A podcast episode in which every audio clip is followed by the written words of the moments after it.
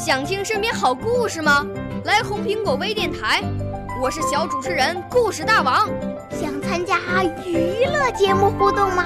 来红苹果微电台，我是小主持人开心果。想来我们新闻现场吗？来红苹果微电台，我为你做直播报道。想有个机会脱口秀吗？来红苹果微电台，我带你在精彩栏目中互动开讲。我们的语言魅力在这里提升，我们的儿时梦想从这里起航。大家一起喜羊羊。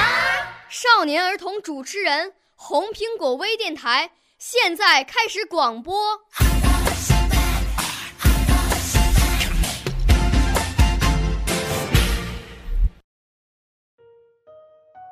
亲爱的，大朋友、小朋友，你们好，欢迎收听北京人民广播电台红苹果微电台，静好说佳节。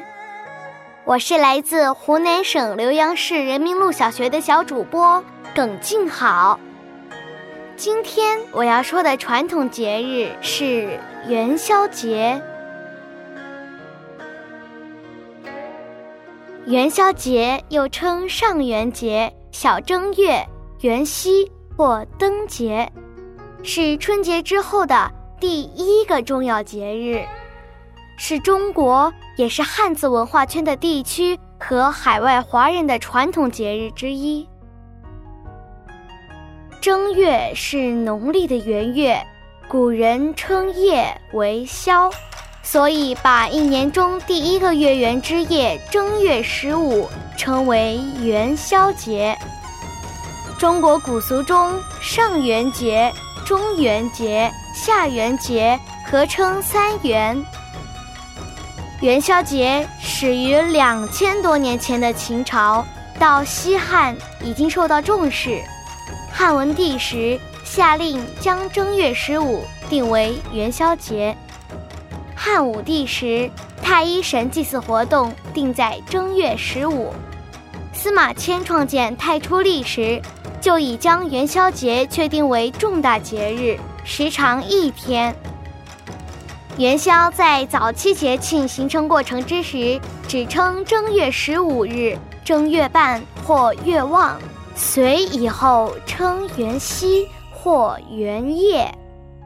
唐初受了道教的影响。又称上元，唐末才偶称元宵，时长三天。在国力空前强大的唐朝，元宵赏灯十分兴盛，无论是在京城或是乡镇，处处张挂彩灯，人们还制作巨大的灯轮、灯树、灯柱等，满城的火树银花，十分繁华热闹。宋代元宵除了妇女出游街巷、自夜达旦、男女混淆的狂欢外，还有官员派发利是，君王与百姓同赏元宵。元宵节在宋代发展成最热闹的世俗狂欢节，灯节更加丰富多彩。元宵赏灯持续五天，灯的样式繁复多样。逛灯市更是一件十分赏心悦目的事情。诗人辛弃疾写道：“东风夜放花千树，更吹落，星如雨。”说的就是宋朝灯节，花灯无数，烟花如星雨。那时还兴起了猜灯谜，即将各种灯谜写在纸条上。贴在花灯上，猜中的人还能得到小小的奖励。这种娱乐益智的活动受到人们喜爱，广为流传。到了元代，大部分假期都被取消。元朝统治者认为，生命在于运动，工作就是休息。全年假期只有一十六天。明朝恢复灯节。持续的时间增长，从正月初八到十七，整整十天，以显示歌舞升平，是中国历史上最长的灯节，与春节相接，白昼为市，热闹非凡，夜间燃灯，蔚为壮观。特别是那精巧多彩的灯火，更使其成为春节期间娱乐活动的高潮。到了清朝，满族入主中原，宫廷不再办灯会，民间的灯会却仍然壮观。清朝的元宵节又增加了舞龙、舞狮、跑旱船、踩高跷、扭秧歌等百戏内容。虽然节期缩短为三到五天。但是灯火璀璨，灯也更加精致奇幻，依然十分吸引人。雍正登基时，为改征朔，要在元年元宵节燃放响炮、烟花。这时，我们浏阳的烟花就在天空大放异彩了。到了现代，日期缩短为五天，一直延续到今天。唐代诗人卢照邻的《十五夜观灯》是这样描述的：“井里开芳艳，栏杆燕早年。入彩遥分地，繁光远坠天。阶汉疑星落，一楼四月悬。别有千金笑。”来应酒之前，说的是在色彩华丽的灯光里，夫妻举办方宴玩乐庆祝。精致的灯具下，年轻人显得更加光鲜艳丽。灯光绚丽的色彩，遥遥看起来好像分开了大地。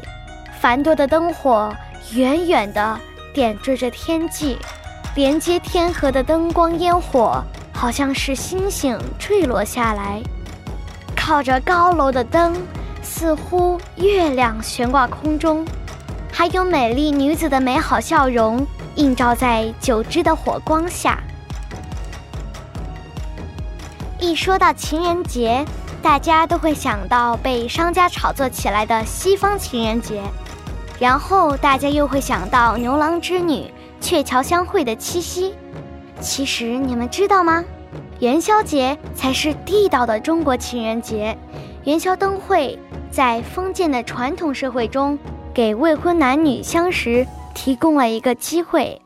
传统社会的年轻女孩是不允许外出自由活动的，但是过节却可以结伴出来游玩。元宵节赏花灯正好是一个交易的机会。未婚男女借着赏花灯，也顺便可以为自己物色对象。我们的祖先可比老外早浪漫好多好多好多年呢。从元宵节特色食物来看，民间素有“北滚元宵，南包汤圆”的说法，虽然都是表示团圆美好的吉祥之意。北方人嘴里的元宵和南方人口中的汤圆儿却完全是两回事儿，本质的区别就在于制作工艺上，北方的元宵是滚出来的，南方的汤圆儿则是包出来的。正月十五元宵夜是农历新年的第一个月圆之夜，也是一元复始、大地回春的夜晚。传统的过年一般是到元宵节止，也就是说，元宵节既是春节之后的第一个重要节日，也象征着过年活动的结束。因此，我国很多地方至今仍把元宵叫做初节。如果说春节是过年的开始，那么元宵节则是过年的结束。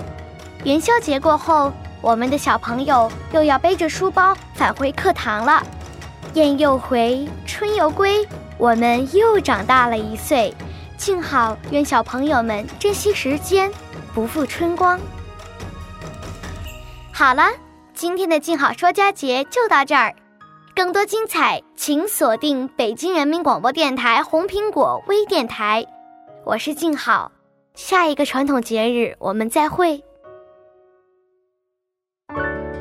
少年儿童主持人，红苹果微电台由北京电台培训中心荣誉出品，微信公众号：北京电台培训中心。